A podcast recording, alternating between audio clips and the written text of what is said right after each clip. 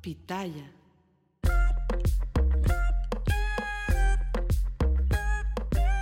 ¿Qué tal a todos, gente bonita? Gracias por acompañarnos una vez más al podcast Entre Hermanas, un espacio creado para ti, donde vamos a hablar temas de tu interés, siempre dando nuestro punto de vista tanto personal como profesional. Yo soy Alejandra Espinosa y como siempre me acompaña the one and only my sister, Damaris Jiménez, mejor conocida en este podcast como N.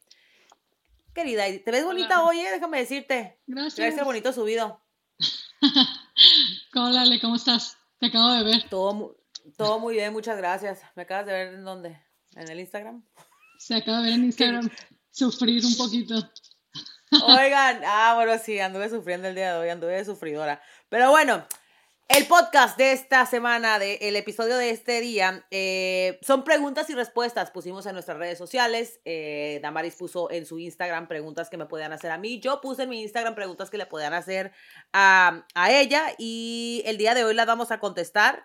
Eh, gracias principalmente por haberlas enviado. Eh, entonces, nada, vamos a darle manos a la obra, querida hermana, porque el tiempo es oro. Ok, perfecto. ¿Quieres que empiece yo? Bueno, empiezo yo.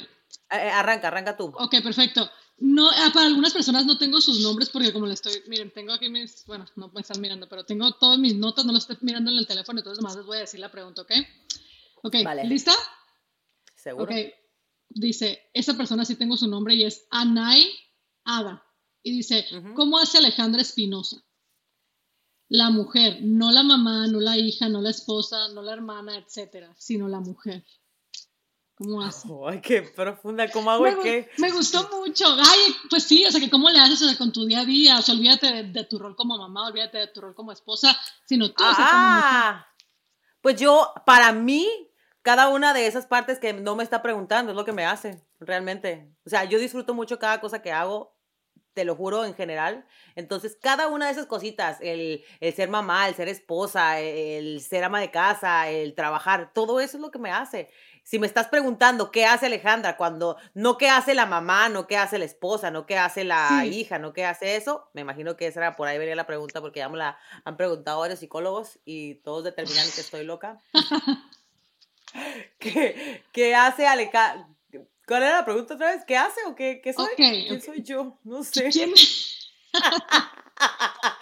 ¿Cómo me llamo? Ya, ya te pusiste nerviosa, tranquila, tranquila. No, no, venga, venga, es que, es que quiero eh, saber exactamente la pregunta. o sea, Ok, la ¿a qué se pregunta, la pregunta es la siguiente.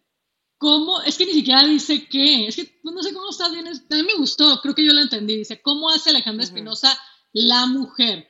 No la mamá, no la hija, no la esposa. ¿Te digo cómo yo la entiendo? A ver, sí, sí, pregúntamela como tú la, como tú la descifraste. Ah, ok, yo, te- yo siento que te lo está preguntando como que tú como la mujer, o sea, ¿cómo le haces en tu día a día? Sí, ¿tiene sentido eso? Pero pues sí, porque Sí, está conectado. Probablemente es, probablemente eh, es eh, la pregunta, te digo, como la formulan los, los, los psicólogos. Eh, Alejandra Espinosa, ¿cómo es? Alejandra Espinosa es una persona, de verdad, que a mí me gusta. Ay, no sé qué fea pregunta, no, es que no la, no la logro comprender. Bueno, muy ok, bien, ok, nene. ok. Para, para, para ya, para no alargarnos tanto, imagínate, piensa en esto. ¿Qué hace Alejandra Espinosa? No la hija, no la esposa, o sea, no como que me voy a ir de un date con Mateo, salgo con mi esposa. Creo, creo que puede ser que por ahí va la pregunta. Ah, como que me hace feliz a mí, Alejandra Espinosa, no con Mateo, no con Aníbal, no con mi familia. Pues es que ellos me hacen feliz. Es que en realidad, o sea, después de, yo creo que todo, toda persona, después de cierta cantidad de tiempo conviviendo, compartiendo o, o teniendo un, un tipo de vida, pues ya es lo que te hace. A mí eso es lo que me hace. A mí me hace feliz estar con Mateo, me hace feliz estar con Aníbal, me hace feliz ir a- la casa de mis papás, compartir con mi familia. Eh, eso es lo que me hace a mí. Eso es lo que a mí me hace feliz. Eh, pues ya obviamente si nos vamos por el lado de siendo egoístas, me encanta a mí salir a correr, me encanta manejar, me encanta irme a dar tratamientos a la cara, me encanta ir a hacerme faciales, ma- este, masajes, me gusta mucho ir a las tiendas sola, disfruto mucho estar conmigo misma. Mm. O sea, solita, eso lo disfruto demasiado. O sea, soy una, una, no sé, probablemente un espécimen muy raro que le gusta mucho manejar. A mí me encanta manejar, pero me encanta manejar sola. O sea, estar solita conmigo y con mis pensamientos es como que cuando más me, me eh, cuando más pienso, cuando más me vienen ideas a la cabeza. Pero eso, pero en realidad yo soy muy feliz con lo que tengo y con lo que, con lo que soy, con las personas que están a mi, en, mi, en mi vida en general. Entonces no, no sé, como no entendí muy bien a qué se referían, pues ahí les, va, ahí les fue mi, mi respuesta. ahí te va una, y sí te voy a meter una pregunta en profunda a ti para que se te quite. Eh, mm. Yera la Bellaneda, así dice en Instagram, ¿eh? Disculpen si lo estoy diciendo mal. Nunca te respondió, pero ahora yo le pregunto, ¿qué es lo más difícil que has pasado? Nunca te respondí. te pregunté eso. Probablemente no. Continúa. ¿Qué es lo más difícil que he pasado? Estoy, pensando porque obviamente he pasado por muchos momentos difíciles. Estoy, tratando como que pensar cuál ha sido. Algún momento, claro, obviamente, yo creo que todos los momentos difíciles de la vida del ser humano son los que te marcan, los que te hacen crecer como, que te hacen crecer como persona. ¿Hay alguno en específico que digas tú, ok, este hay un antes y un después en mi vida? Después de este momento? Yo creo, pues otra vez, no, he tenido muchos momentos difíciles, obviamente, pero hay uno que, que todavía me está haciendo hunt hasta la fecha. Y es cuando, y voy a explicar por qué, porque lo van a decir, ay, obviamente. Es, cuando Cintia se enfermó, mi hermana, cuando le... Es que es como yo me estoy mirando, pienso que ustedes también me están mirando, pero pues hay muchos que no lo van a ver en YouTube. Em, cuando Cintia se enfermó... ay, pero si lo pueden ver por YouTube, véanlo por YouTube. Eh. Yo ando bien guapa ahorita. eh, cuando Cintia se enfermó de cáncer, porque otra vez, obviamente pensarían lo, lo, lógico, pues sí, obvio, es una hermana enferma. Para mí, hasta la fecha, es un momento que todavía tengo pesadillas porque soy una persona que le tiene mucho miedo a la muerte. O sea, es algo como que todavía hasta la fecha no puedo hablarlo, no me gusta, no. Y siento que cuando mi hermana se enfermó, como que yo, bueno, perdón, mi hermana, cuando Cintia se enfermó, como que yo no le di el apoyo que se merecía, pero era por mis propios miedos, no porque yo no quisiera estar presente. Y hasta es un momento de verdad que yo todavía tengo pesadillas. O sea, me hace bien feo el sentimiento de que no estuve ahí como me hubiera gustado, pero era por mí misma, no por ella. No, no sé si me estoy entendiendo. O sea, era por mis propios miedos. Entonces, eso, eso ha sido un momento muy, muy difícil otra vez soy cero expresiva, pero yo tenía pesadillas. Yo me acuerdo mucho hablarle a mi hermana, a una de mis hermanas, Aide, y le platicaba. Yo tenía un montón de pesadillas con la muerte, con.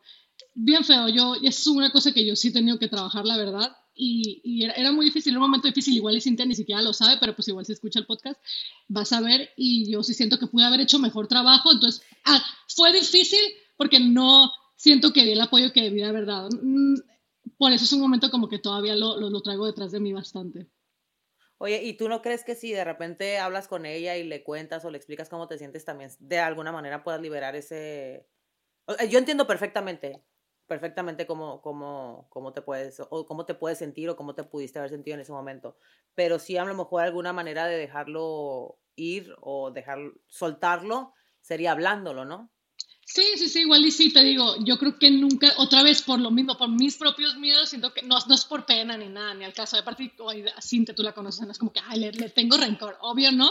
Pero sí creo que a lo mejor fue una buena idea, o sea, a lo mejor en algún momento comentárselo, simplemente como para, como, te, como digo, o sea, para poder pasarlo y ya tratar, no de olvidarlo, pero porque siempre, o sea, sí lo traigo constantemente detrás de la cabeza otra vez, porque en general fue un momento difícil, o sea, la pregunta fue que hace un momento, o sea, obvio fue un momento difícil para todos, siento que para mí, que, que no era la persona, obviamente yo no, no era ella, tuve mi propio duelo a mi propia manera y creo que nadie nunca supo. ¿Sí me explico? Entonces para mí fue uno de los momentos más difíciles en general, por ella, por mí, por, muchísimas cosas. Entonces yo creo que ese es uno de los más, tengo muchos, pero ese es uno de los, de los yo pienso que de los más difíciles, sí.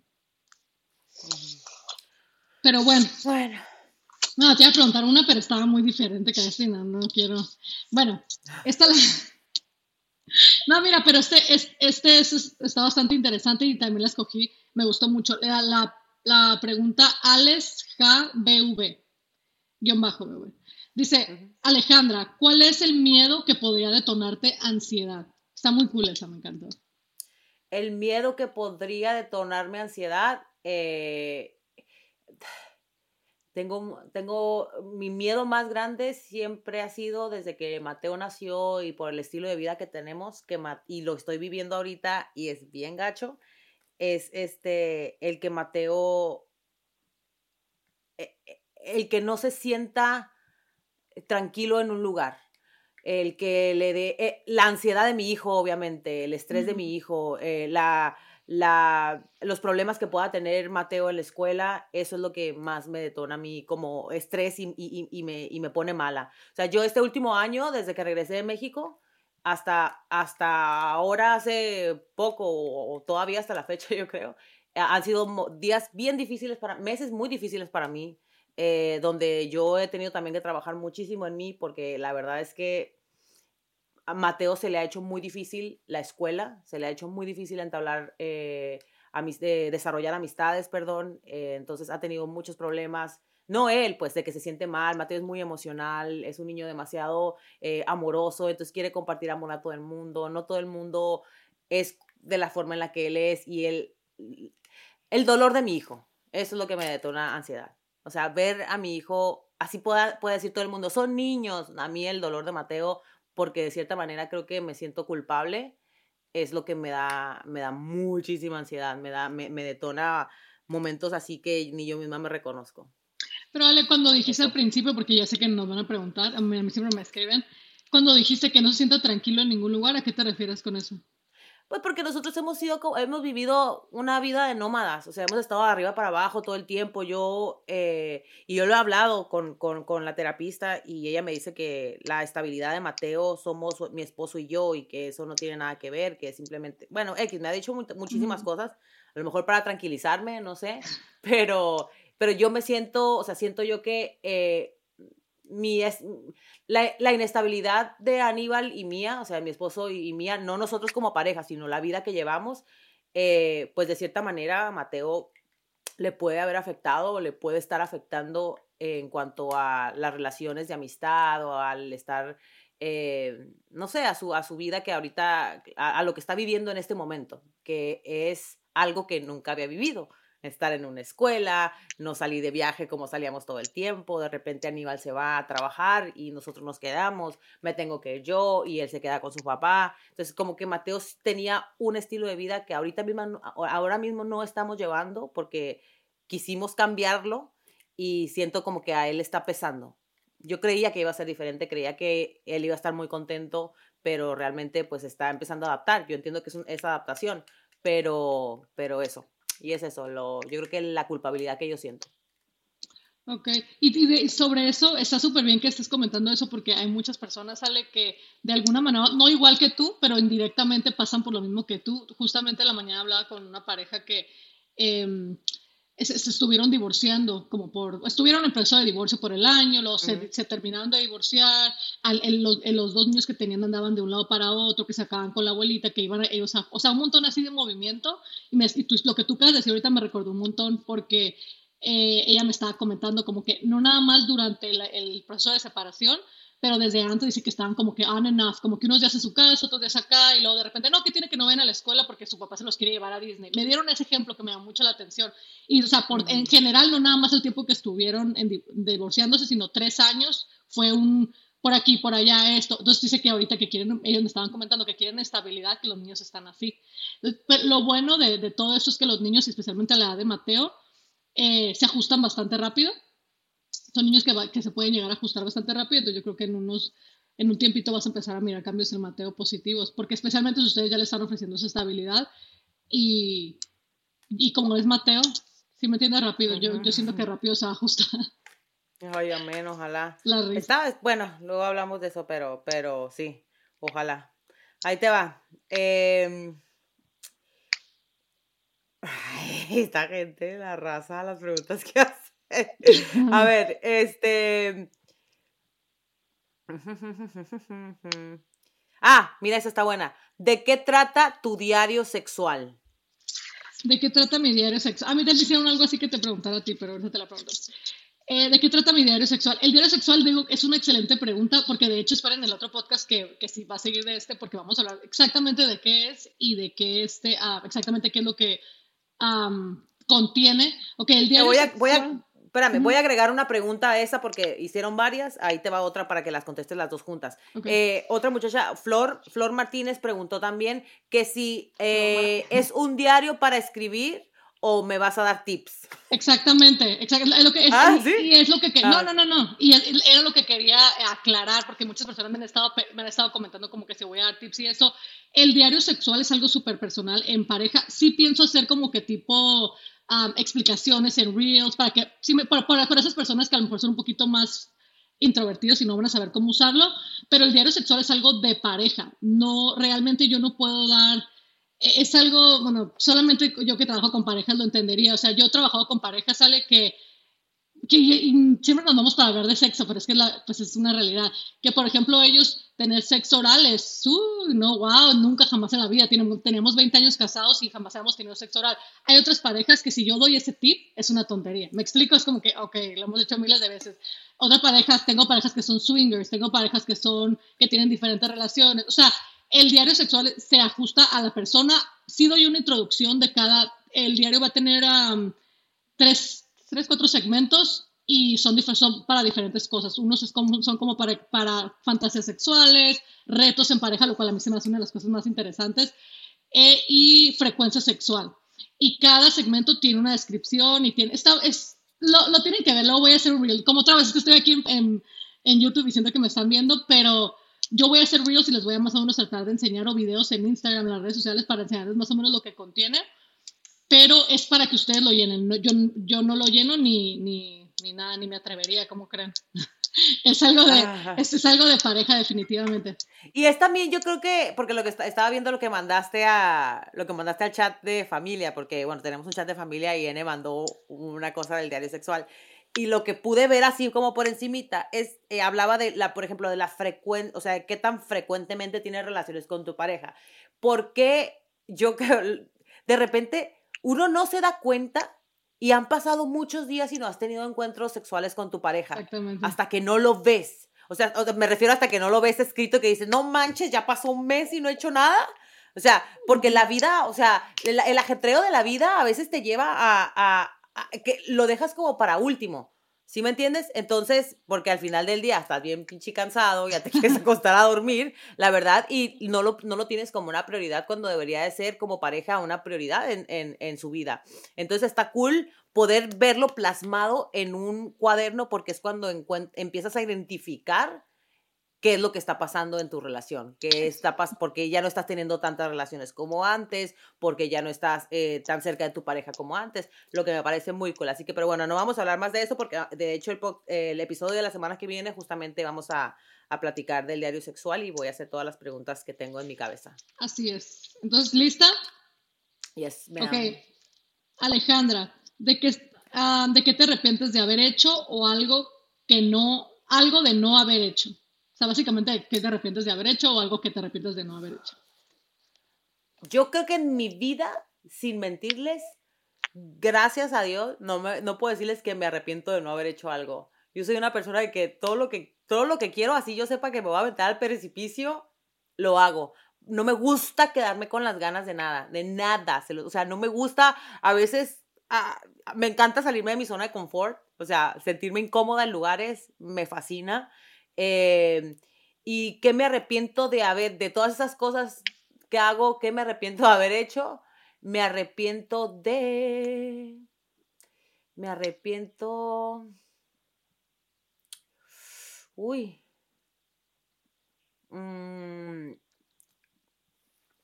pues Voy a sonar bien cliché, pero no me arrepiento de nada. Es que después a mí se me olvida.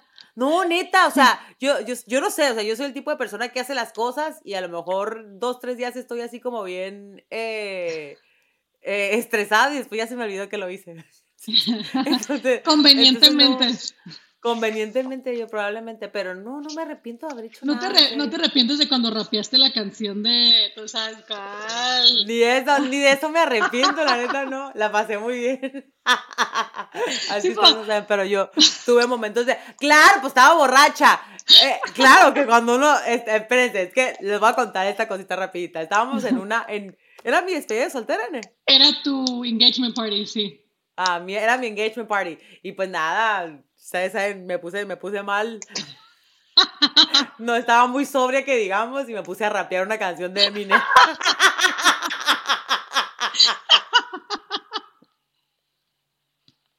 y me la sabía todita, ¿eh? Ay, pero, no. pero tienes razón, porque nada más tres, como tres días duraste avergonzada que ni quería salir de la casa. Tenía vergüenza con los invitados y después ya se me olvidó. Lo, supera, lo superaste, lo superaste. Lo superé, lo superé tan bien que puedo hablar de ello. Ay, ahí voy, ahí voy con otra para ti. No sé cuánto tiempo llevamos, ¿eh? Este. Este quiere saber alguna, una, una, unas cositas sexuales. Eh, eh, es que te piden un montón de consejos. Eh, mm, ¿Sabes? Pregunta, pregunta. Soy todo oídos. Pues es que me están preguntando un montón de cosas del diario. Ah, bueno, esta. Esta es, bastante, bueno, sí, personal. Aparte de los senos, ¿qué otras operaciones te has hecho? La nariz. Yo lo había dicho. Esa persona de seguro, no, me... Pues esa persona de seguro no pues me sigue. Seguramente no. Sí, la nariz. a veces yo, yo, yo a veces he hecho blogs y platico de las cosas y después me, me preguntan la misma cosa todo el tiempo. Es normal, la gente, la gente piensa que uno cambia de opinión a ver, todos los días o de, de lo que dice. Ah, ya sé, porque hablando de eso, no sabes cuánta gente me insiste con. ¿Qué no acabas de responder en otro podcast que, ya, que sobre. Sí, ya sé cuál pregunta. ¿Cómo va a tener hijos? Sí, no, de, hecho, bueno, esa era, la, esa era la principal, pero sí hubo gente que sí preguntó cosas bien, como que, que, si, que si te gustaría, que si te gustaría adoptar. Pero bueno, te voy a preguntar esta. Dice, tu favor, ah, su favorita actividad para date night. Mi, mi actividad favorita para hacer date nights no sé, porque hmm. nunca tengo de... No tengo vida social con mi esposo tampoco. Eh, mi favorita, mi actividad favorita. Inventa, inventa, inventa. No, pues no, no tengo actividades favoritas, nomás con tener un date night ya con eso, con eso, me, voy por, con eso me voy por bien servida, la verdad. No, pues casi siempre cuando nos vamos a Aníbal y yo siempre es como que a cenar y nos damos unos, unos traguitos, pero nothing major, la verdad. Y tampoco es como que diga yo me muero por hacer algo así específico. No. o sea, tú lo que quieres decir es como que tú, te, con el tiempo que ustedes pasen juntos, que seas solos, está bien para ti. Pues sí, no, no, digo yo. Es que tampoco es como que planeemos. no, nosotros a veces nos vamos los dos solitos a, a, lugares, no solamente una noche, nos vamos un fin de, un fin de semana, eh, viajamos solitos, por lo menos el de sábado a domingo, pero nada así como específico que diga yo, me encanta este tipo de date. No, nada especial, la verdad. nada especial. Este. Ah, es que mira, consejos, consejos, consejos. ¿Cómo te ves de aquí a cinco años, N? ¿Cómo te ves de aquí a, de aquí a mañana? ¿Es una, ¿Es una pregunta? De aquí a cinco años. Fíjate que la otra vez justamente estaba hablando de, de eso con unos compañeros de trabajo y yo decía, qué pregunta tan ridícula. Yo siempre les yo siempre a mis, a mis, de verdad, no, no, no, pero sin ofender a la persona que lo preguntó, obvio, no, es lo normal. Yo también antes eso preguntaba, ¿de dónde te ves aquí en cinco años? No, o sea, en realidad es donde, la gente a veces no sabe ni dónde se ve aquí en un mes que viene y ya le estás preguntando dónde se ve en cinco años. Ah, mucha gente no sabe ni qué va a hacer mañana. Por eso, o sea, te digo que es una pregunta y, y te digo, estás con los compañeros y un maestro me dice, o sea, no, me dice, jamás lo había pensado así como tú lo estás poniendo. Pero digo yo, yo ya les dejé de preguntar eso a mis clientes. O sea, te digo, eso es una pregunta em, sin sentido, pero la entiendo porque yo también la llegué a preguntar antes. ¿eh? Claro, te voy a decir. Era lo normal. A esa, esa pregunta me la hacían como tú no tienes una idea, cuando, especialmente cuando ya había ganado nuestra belleza latina y no me aventaban cinco, me aventaban diez. Y uno empieza a contestar estupideces porque es la verdad. O sea, no sabes ni cómo te ves de aquí a un año. O sea, todavía no te has sentado a planear tu vida de aquí al próximo mes y ya quieren que les contestes cómo te ves de aquí a diez años. Yo siempre le digo a Mateo, deja que la vida te sorprenda, cariño. ya sé, y Mateo también contesta cosas así.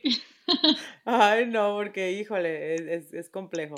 Pero bueno, supongamos que, ¿cómo te ves? ¿Qué, ¿Qué te gustaría? Es que lo que pasa, te preguntan, ¿cómo te ves? Pero la pregunta realmente es, ¿qué quisieras? Sí, tener de aquí a 10 años.